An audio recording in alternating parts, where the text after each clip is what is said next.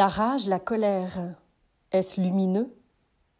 Longtemps j'ai pensé, ou on m'a bien relevé, que le pétage de plomb, le coup de colère, l'expression de la rage profonde, n'était pas du tout lumineux, spirituel. Ah oui? Et pourquoi pas? Quelle est cette croyance, ce conditionnement, pensée fermée de dire que la colère n'est pas lumineux Apparemment c'est mal. Oui, c'est sombre, c'est noir, c'est pas spirituel. Oui, comme tout ce qu'on nous a fait croire depuis l'enfance, que toutes les émotions dites négatives, c'est mal, c'est pas bien, ça dérange, c'est gênant, c'est moche, on n'est pas beau, on nous aime pas, on nous aime pas comme ça, on nous rejette. Mais c'est gênant pour qui? Pour l'extérieur? De ressentir, de se donner le droit d'être vulnérable, d'être authentique, d'être spontané, dans son ressenti, c'est sombre. Ce n'est pas lumineux. Mais quelle croyance ancienne Des interdits, des limites.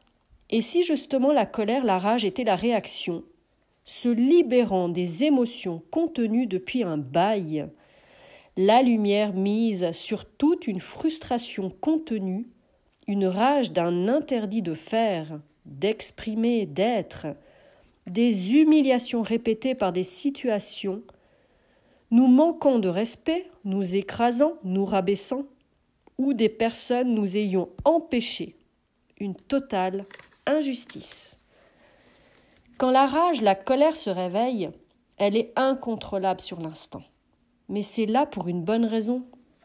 Exprimer toute sa contenance intérieure d'années accumulées depuis l'enfance, c'est la mise en lumière sur des choses cachées, émotions, blessures, injustices, oui, cachées dans l'ombre. Pensez-vous toujours alors que ce n'est pas lumineux? La seule chose qui fait penser que ce n'est pas lumineux, c'est ce petit enfant qui a été humilié, qui a été rabaissé, qui a été empêché, qui s'est cru indigne, qui s'est cru mauvais, qui s'est cru méchant, c'est de là que ça vient cette croyance de croire que ce n'est pas lumineux. Moi, je dirais même que c'est libérateur. C'est fort, oui, c'est déstabilisant, oui, perçu dans la vision de l'instant d'une telle violence, incontrôlable. Oui, incontrôlable, hors de contrôle, sans contrôle. Ça te fait pas penser à quelque chose?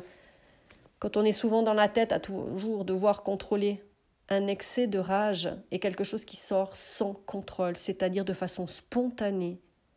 Mais quelle merveille D'une spontanéité folle Le après-tempête est un état de douceur ensuite, un lâcher-prise complet. Alors oui, quand c'est une rage si profonde, si énorme, ça peut prendre quelques jours avant que ça s'estompe, le temps que ça laisse sortir les choses. On se sent très très très fatigué ensuite mais c'est une libération d'émotions, de physique, de tissu, de tension, de résistance. Alors oui, on est fatigué, mais c'est normal. Quand on contient, quand on retient des années de frustration à devoir se taire, faire pour les autres, faire comme les autres, ça fatigue. Ça demande tellement d'efforts, tellement d'énergie, tellement de force mentale et physique.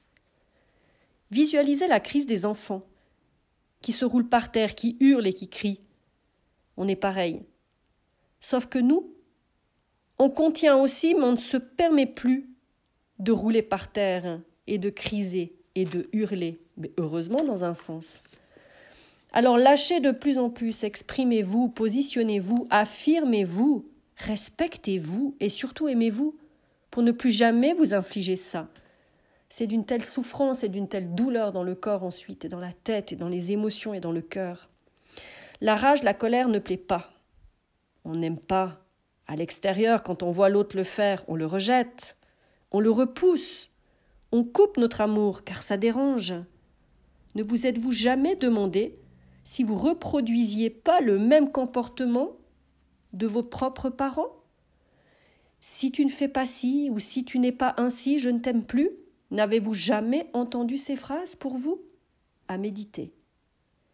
Qu'est-ce qui est le plus sombre du coup? Celui qui exprime? Certes peut-être d'une manière un petit peu exagérée, puisque ça a été contenu, ou celui qui rejette, car ce n'est pas adéquat. Et quand on ne rentre pas dans le cadre, on n'aime plus, on rejette? La rage, la colère extrême est la conséquence d'accumulation d'injustice et de la non-existence de soi, qui a créé la résistance pour s'empêcher d'eux. En résumé, si on s'accepte comme on est, si on accepte qu'une émotion est une émotion, qu'il n'y a rien de négatif ni de positif, et qu'on laisse sortir à petit feu à chaque fois quand il y a des petites choses qui nous dérangent, qu'on s'accueille, qu'on s'écoute, on n'aurait pas besoin d'arriver jusqu'à la rage, jusqu'à la colère, jusqu'à la haine parfois, en sachant que tout est proche. Haine, c'est l'amour. La colère, c'est la paix. Donc si on se permet, on s'autorise, on se donne le droit d'exprimer, de se laisser exister à travers un ressenti d'une émotion, on est en paix. Et on est en amour et respect de soi-même et de l'extérieur. C'est vrai que d'exprimer une rage comme ça, c'est difficile. C'est difficile pour l'extérieur, c'est difficile pour l'autre en face de le recevoir, parce qu'à ce moment-là, il y a tout qui fuge. Il y a des paroles, il y a des mots blessants des fois, puisque ce sont des défenses, mais des défenses qui sont en lien avec l'humiliation, qui ont été là depuis l'enfance. Dans l'humiliation, il y a des masques qui se construisent ensuite pour devenir plus forts, plus jamais qu'on nous attaque, plus jamais qu'on nous rabaisse. Et le masque qui ressort, c'est la défense. Et en général, quand on est blessé comme ça, quand on se sent humilié, ça vient réveiller le volcan qu'il y a déjà à l'intérieur. Donc autant laisser sortir tout ce qu'on a à sortir. Merci pour votre écoute.